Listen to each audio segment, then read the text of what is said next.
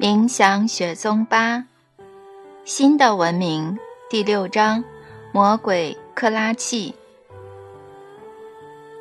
一个个奴隶缓缓地走着，每人身上背着光滑的石块，他们呈四路纵队，绵延一公里半之长。从采石场到新建中的堡垒城，都有卫兵驻守，每名武装卫兵负责看守十个奴隶。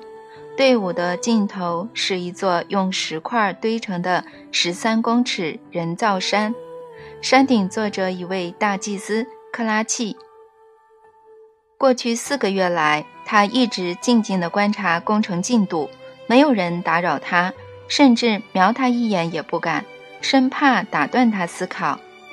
奴隶和守卫都已将这座人造山和山顶的宝座当成自然景观的一部分。不会去注意那人究竟是坐在宝座上不动，还是在山顶平台上走来走去。克拉契誓言重建国家，要在未来的一千年内，让所有地球人，包括国家的统治者，俯首称臣，成为祭司的奴隶，以此巩固祭司的权利。有一天，克拉契找了替身，坐在宝座上。自己走到山下，这位祭司换了一套衣服，拿下假发，命令守卫队长替他铐上脚镣。他扮成一般的奴隶，混入队伍，排在一名年轻有力的奴隶后方。这名奴隶叫做纳德。克拉契看着一张张奴隶的脸孔，发现这名年轻奴隶的眼神总是若有所思、鬼鬼祟祟的样子。不像大多数奴隶的眼神都很涣散空洞，纳德一下聚精会神，一下露出兴奋的神情。他一定在盘算什么，祭司心想，但他想确定自己的观察是否正确。两天来，克拉契一边拉着石块，一边偷偷观察纳德。吃饭时坐他旁边，就寝时。也睡他旁边。到了第三天晚上，长官才刚下达就寝指令，克拉契便转身面向这位年轻的奴隶，以痛苦而绝望的声音低语，但不是直接对他说：“难道这种生活要持续一辈子吗？”祭司看到年轻奴隶抖动了一下后，立刻转身，眼睛炯炯有神。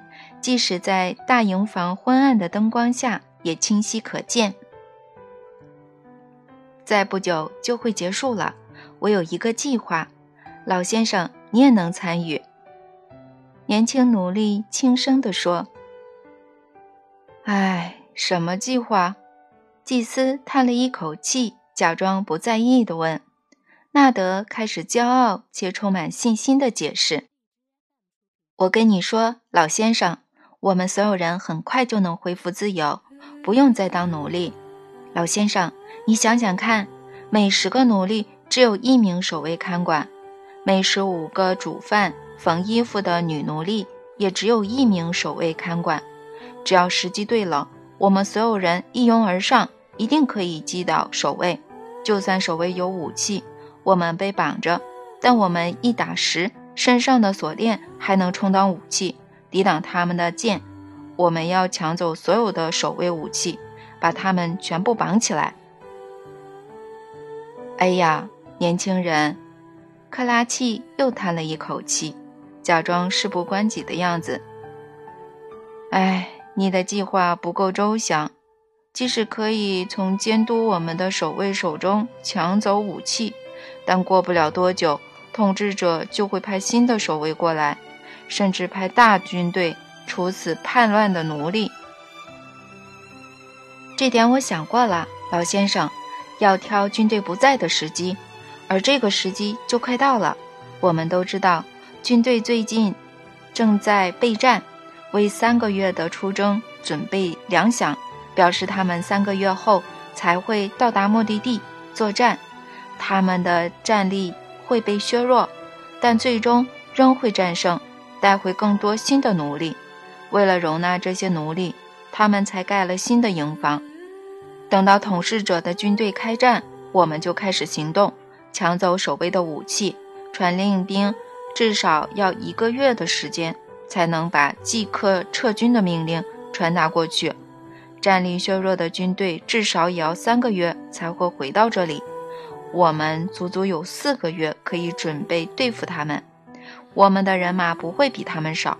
被他们抓来当奴隶的人看到我们行动，一定会愿意加入我们。这些我都想好了，老先生。嗯，年轻人，按照你的计划和想法，我们确实能抢走守卫的武器，甚至打败军队。祭司这次雀跃地回答。并补充问道：“但奴隶之后要做什么呢？统治者、守卫和军人会有什么下场呢？”我还没想这么多，目前只有个想法：过去沦为奴隶的人都能恢复自由，而现在不是奴隶的人以后都会变成奴隶。纳德说话不太确定的样子，仿佛只是把内心的想法讲出来。那祭司呢？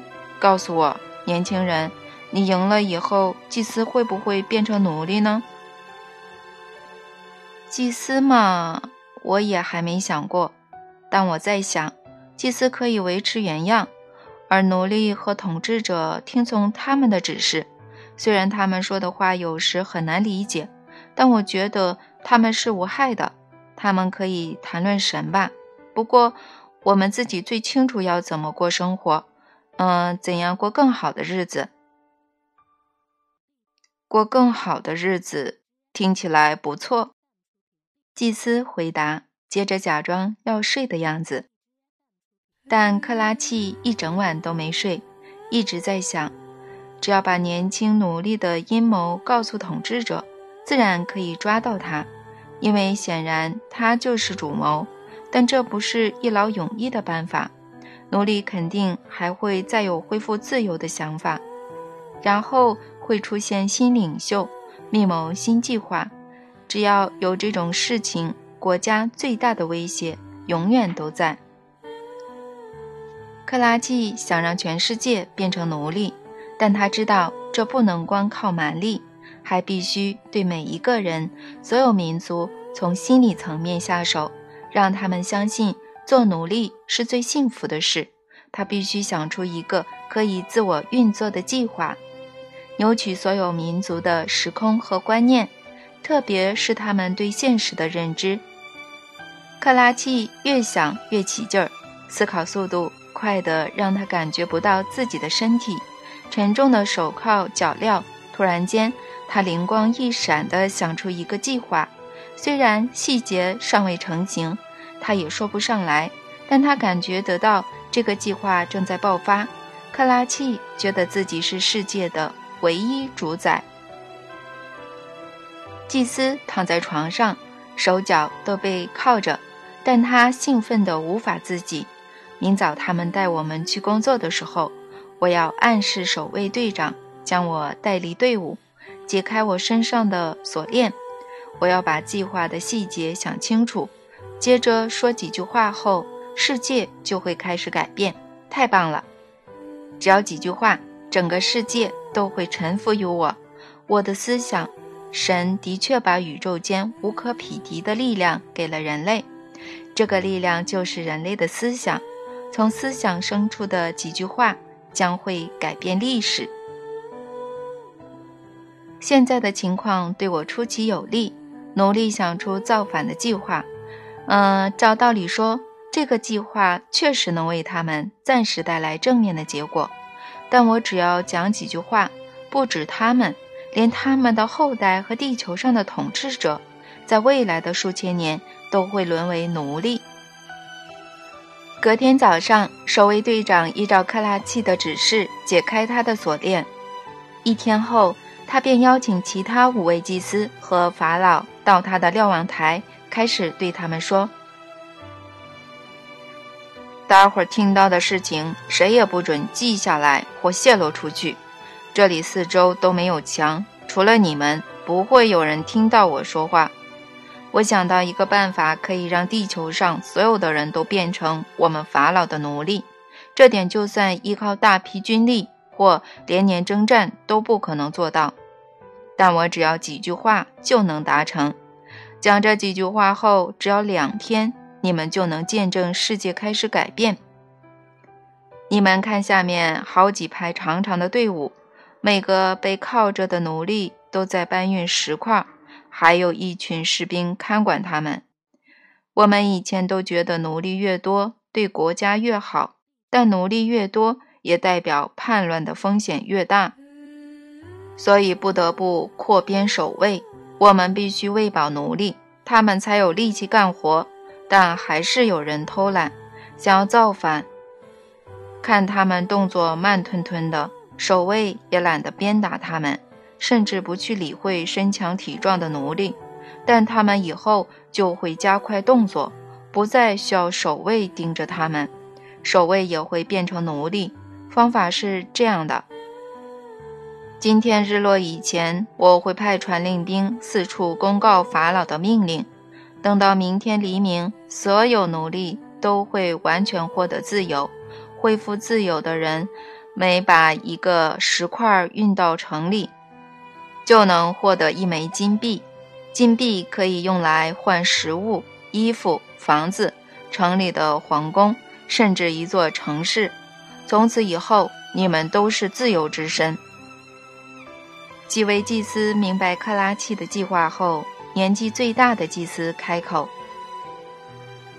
你是魔鬼，克拉契！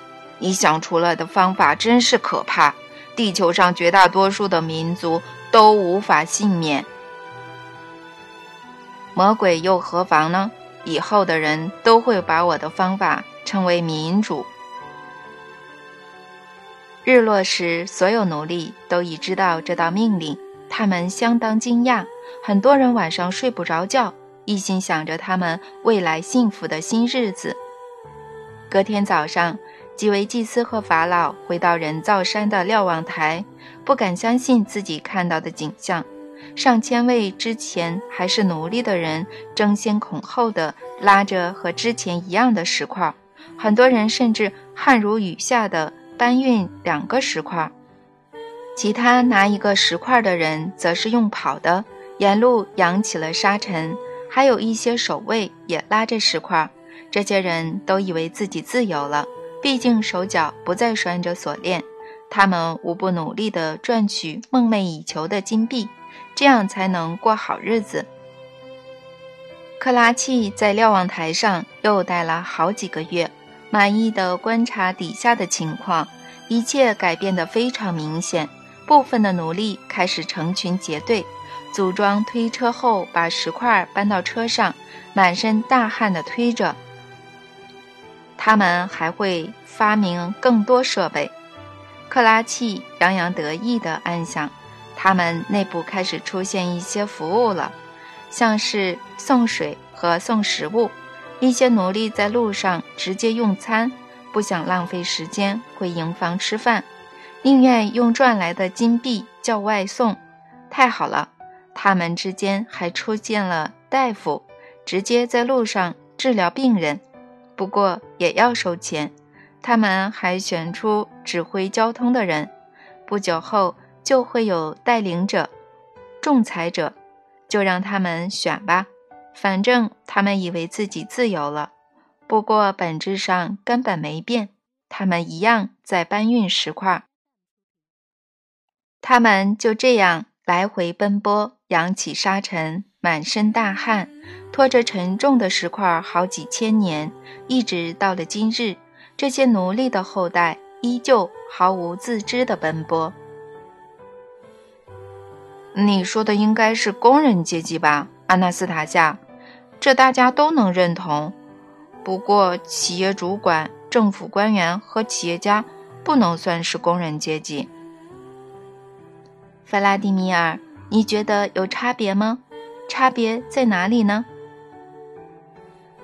一些人像奴隶拉石块般工作，另一些人负责管理搬运作业。